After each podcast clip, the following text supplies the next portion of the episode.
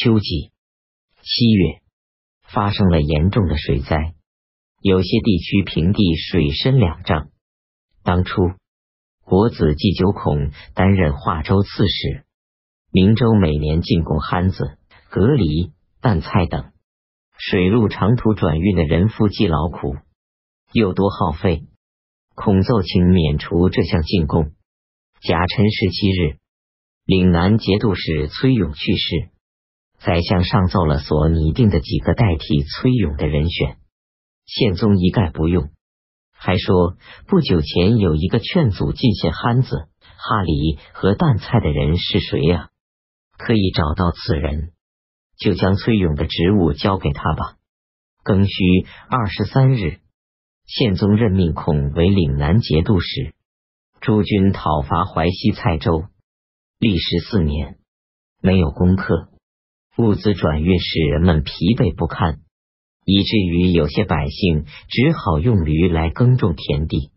宪宗也为此忧虑，便就此事询问宰相李逢吉等人，争着说军中士气低落，财物消耗已尽，意思是打算停止用兵，唯独裴度一言不发。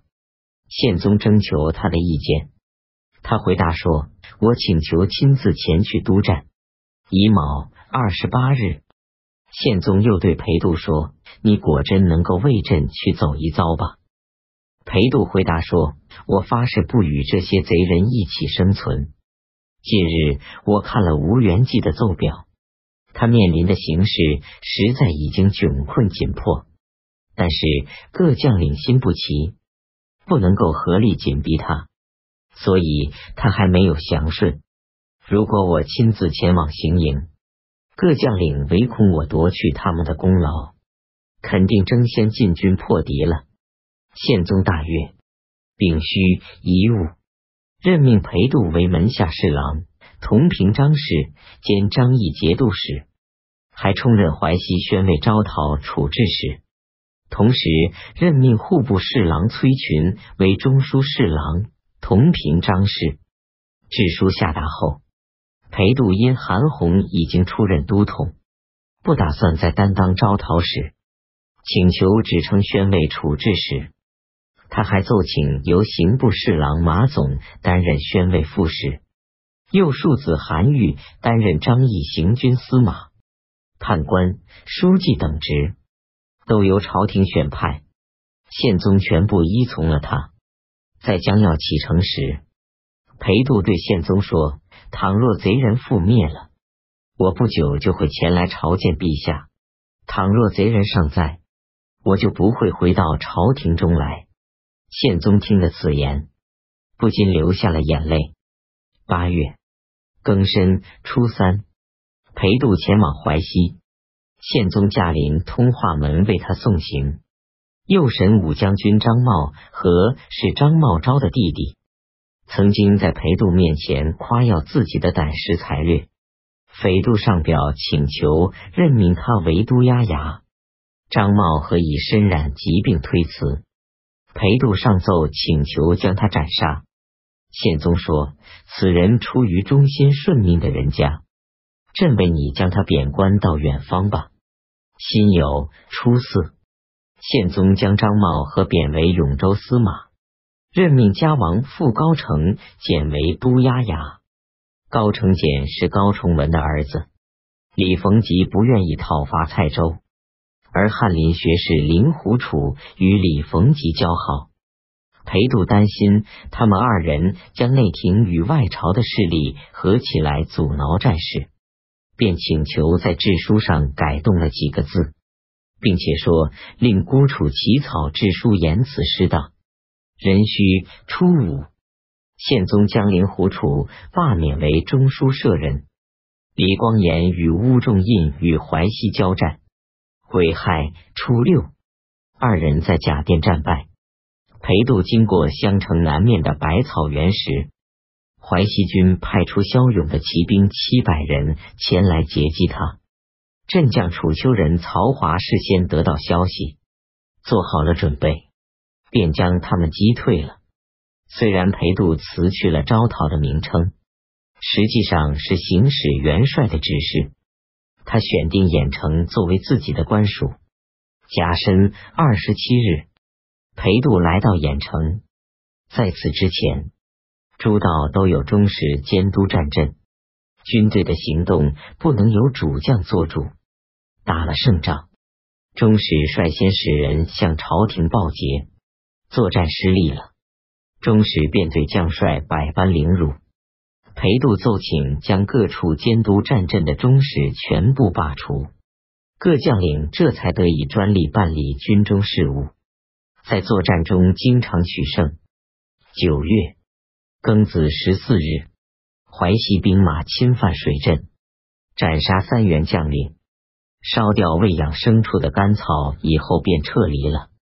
当初宪宗在当广陵王时，平民张素因能言善辩而得到宠爱，及至宪宗即位以来。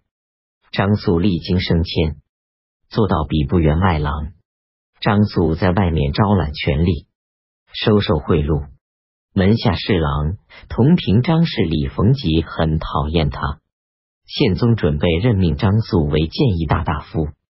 李逢吉说：“谏议大大夫是一个重要的职任，必须是能够裁断朝廷政务的人士，才适于担当这一职务。”张秀是一个小人，怎么能够窃居贤能之士的官位？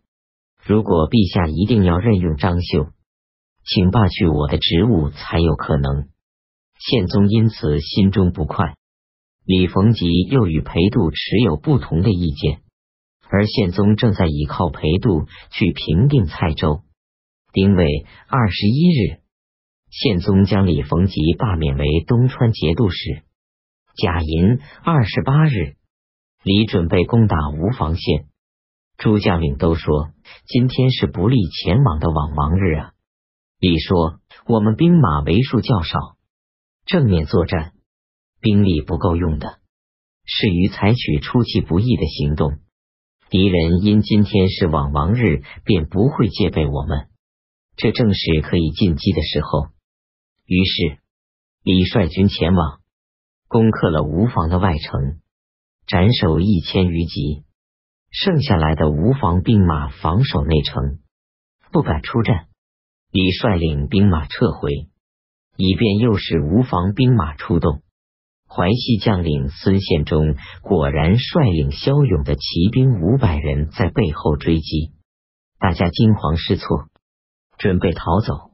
李跳下马来，靠在胡床上。下达命令说：“有胆敢退却的，一概斩杀！”大家回军尽力作战。孙宪忠阵亡，淮西兵马这才撤退。有人劝说李承胜攻打吴房的内城，认为是能够攻克的。李说：“这不是我的计策。”于是李率领兵马返回营地。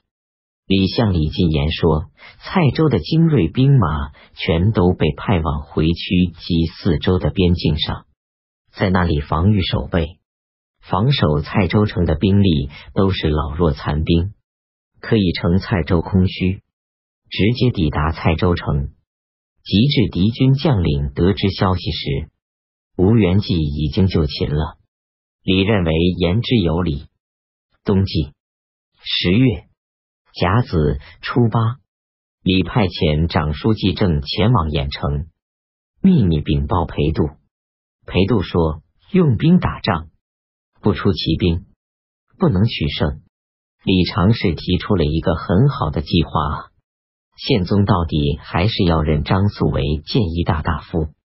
崔群与王牙再三劝谏，宪宗不肯听从。他们便请求任命张素为权之谏议大大夫，宪宗答应了他们。张秀由此怨恨执掌政务的官员和品行正直的人士，并与皇甫相互勾结，诬陷这些人，使他们离位而去。裴度率辽左在沱口观看修筑城墙，董崇志率领骑兵从五沟出发，前来拦击裴度。大声呼喊着向前进军，搭着弓弩，拔出兵器，兵锋将要危及裴度。李光炎与田部尽力作战，抵御董仲之，裴度才得以进入驼口城中。敌军撤退时，田部扼守敌军在沟中的退路，敌人下马翻越沟堑，摔死压死的有一千多人。辛未十五日，李命令马步都虞后随州刺史使留下来镇守文城。命令李与李忠义率领由敢死之士组成的突将三千人作为前导，自己与监军率领三千人作为中军。命令田进城率领三千人居于军队的后部。军队出发以后，还不知道是往哪里开进。李说：“只需向着东方行进。”军队走了六十里路，夜晚来到张柴村。将屯戍村中的淮西士兵和守候烽火的人员全部杀死，占领了敌军的栅垒。李命令将士稍作休息，吃些干饭，整顿马具，将义成军的五百人留下来镇守张柴村，以便截断回渠与各条道路间的桥梁。李又连夜率领兵马出了张柴村的栅门。各位将领请示进军目标。李说到蔡州去捉拿吴元济，各位将领都大惊失色。监军哭着说：“果然中了李的奸计了。”当时风雪大作，旗帜破裂，冻死的战士与马匹到处可见。加之天色阴暗，由张柴村往东去的道路。都是官军从来没有走过的，人人都暗自以为肯定活不成了。但是他们畏惧里，不敢违抗命令。到了半夜，雪下得更大了。官军走了七十里路，来到蔡州城下，靠近城边有一处喂养鹅鸭的池塘。李命令轰打鹅鸭，以便遮掩军队行走的声音。自从吴少成抗拒朝命，官军不到蔡州城下已经有三十多年，所以蔡州人没有防备。壬申十六日四更时，李来到蔡州城下，敌军无人知晓。李和李忠义用锄头在城墙上掘出坑坎，率先登城，强壮的士兵便跟在他们身后。看守蔡州城门的士兵正在熟睡，李等人将他们全部杀掉，只将巡夜打更的人留了下来，让他依然如故的去敲打木梆。于是李等人打开城门，让大家进去。来到内城时，也是采用这种办法。城中的人们都没有发觉官军。鸡叫时，雪停。这时，李已经进入吴元济的外宅。有人向吴元济报告说，官军到了。吴元济还在躺着，笑着说：“不过是被俘的囚徒在做盗窃行径罢了。天亮后，我会把他们都杀了。”又有前来报告的人说，州城陷落了。吴元济说：“这肯定是回去的后生们到我这里来要求发放冬季服装的。”他站起身来，走到院子中向外聆听，听到李军在发布号令，说：“尝试传话，响应号令的有将近一万人。”吴元济这才害怕的说：“这是个什么样的尝试，竟能够到此地来呢？”于是吴元济率领亲信登上崖城，抵御官军。